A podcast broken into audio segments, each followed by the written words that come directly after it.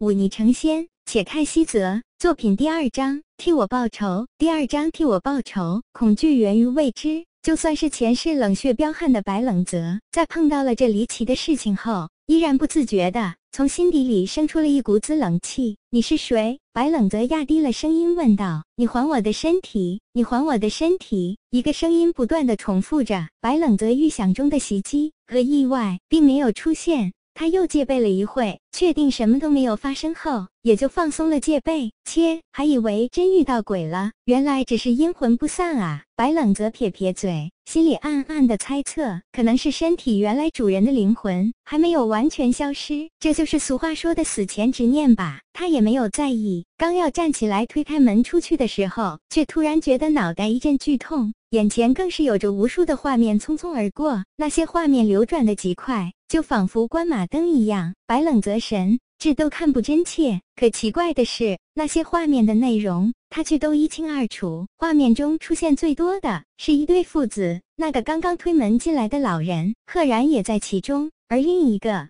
则是一名消瘦的少年，那少年目光有些呆滞，没有正常人眼中的那种灵性，看起来痴痴傻傻的，想来就是自己这个身体以前的主人了。这算什么？把这个身体以前的记忆给我看吗？白冷则强忍着脑袋的疼痛，暗暗思索着现在自己的处境。我夺不回来了，夺不回来了。那个声音。再次响了起来，只是这次声音中多了一丝绝望的味道。白冷泽没搭理他，而是专心看着那些走马灯一样匆匆而过的画面。这应该就是这身体原主人的记忆。白冷泽大致看了一遍之后，已经了解了个大概。这个身体之前的主人，确实是一位痴傻的少年。他跟着自己的老父亲，在这个叫做林州的地方居住，有自己的两。亩薄田虽然日子过得清贫，却也还能勉强活下去。可是去年却是个荒年，老天突降连绵暴雨，那两亩薄田颗粒无收。老父亲为了自己和儿子不饿死，只能去这附近的大户李家借了高利贷，指望着能渡过难关。等来年收了粮食，再还回去便是。可惜今年年景依然不好，那两亩薄田收来的粮根本不够还那高额的利息，两亩薄田也被李府以抵债，为由霸占了。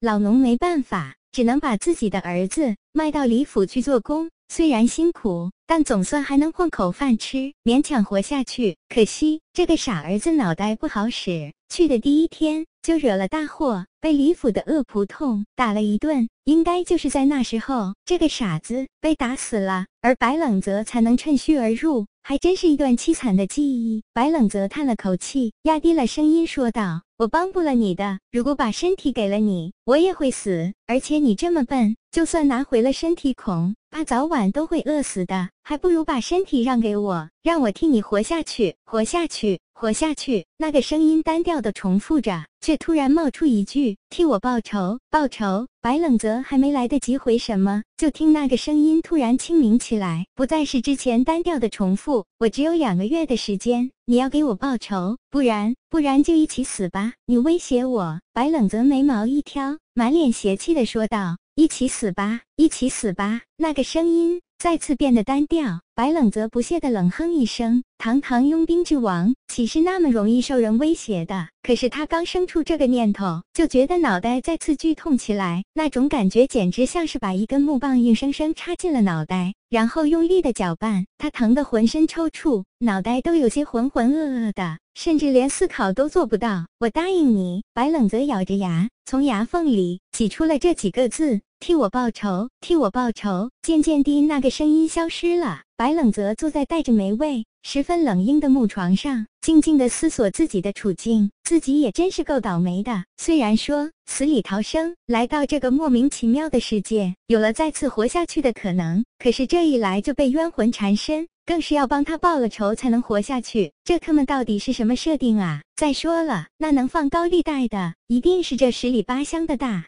不，至少也是这个小县城里的地主恶霸。自己区区一个智障少年，没权没势，身体还病怏怏的，拿什么来报仇？哎，自己就是糟心的命。白冷泽想了一会，却突然觉得肚子一阵阵的痉挛起来。他知道这是饿狠了的表现，连忙站起身来推开门，想要去找些吃的。可是他推开门，看到眼前的景象，却忍不住皱起了眉头。门外是一片荒凉的树林，黑沉沉的天色。给周围的树木染上了一抹重影，显得鬼气森森的，好不瘆人。自从田地被李府的恶奴收走之后，老吴头就只能带着自己的傻儿子来这片林中的木屋居住了。虽然经历过生生死，也曾经从死人堆里爬出来过，可那是在以前自己的世界里，而在这个完全陌生的世界里，他什么都不了解，心里难免没有底气。他现在就像刚刚出生的婴孩，连这个世界到底有什么都不知道。既然是古代，那么会有妖物吗？又会不会有鬼神？毕竟见惯了生死。白冷泽深吸一口气，依然朝着门外走去。只是刚走了几步，就听到耳畔风声呼啸，忍不住觉得更饿了一些。不管了，再这么下去，非饿死不可。自己好不容易转世投胎在别人身上，若被饿死了，那简直滑天下之大稽。白冷泽大步朝着黑暗前进，在这片完全陌生的土地上，他要做的，首先是寻找到可以吃的食物。既然有树林，那么总会有一些飞鸟走兽存在。白冷泽刚要去找根绳子之类的做工具，却陡然眼前一亮，在这片黑暗的森林东面，有着隐隐的亮光。这个时候有亮光，自然是有人了。呵，自己也是想多了。得到食物最直接的方式，那就是找人要啊！白冷泽咧了咧嘴，将手里的东西丢下，径直朝着那片亮光走去。丁全是这林州大户李家的仆人，今天那个刚来的傻子，惹到了李家的大少爷，把大少爷养的金须将军。给摔死了！大少爷一怒之下，派人把那个傻子胖揍一顿，气得连饭都没有吃。主人不吃的饭菜，自然是归这些做仆人的所有。丁权揍那个傻子的时候很出力，打完之后还得到了大少爷奖励的一只烧鸡。即便是在富裕的李家，这也是难得的赏赐了。他乐呵呵的提着烧鸡回到自己的家，路上还顺便去老孙家的酒肆打了二两小酒，有烧鸡和美酒作伴。这一夜。也不算孤单了。丁权将酒菜摆好，正要开始享受自己美餐的时候，却听到外面响起了敲门声。谁啊？丁权不满地吆喝了一嗓子，门外的人却没有说话，只是在敲门。这天都黑了，会是谁？难道是李家的那些恶奴？丁权眉头一紧，难道是大少爷又想出去喝花酒了？若是那样，自己还真的跟着去一趟。丁权站起身来，走到外间。他轻轻推开门，却看到门外一个人都没有。奇怪了，丁权四下张望了一下，确定没人后，走回房间，却惊讶地看到桌上空空如也。不光那刚打开还没来得及吃一口的烧鸡不见了，就连那二两浊酒都没有了踪影。有贼！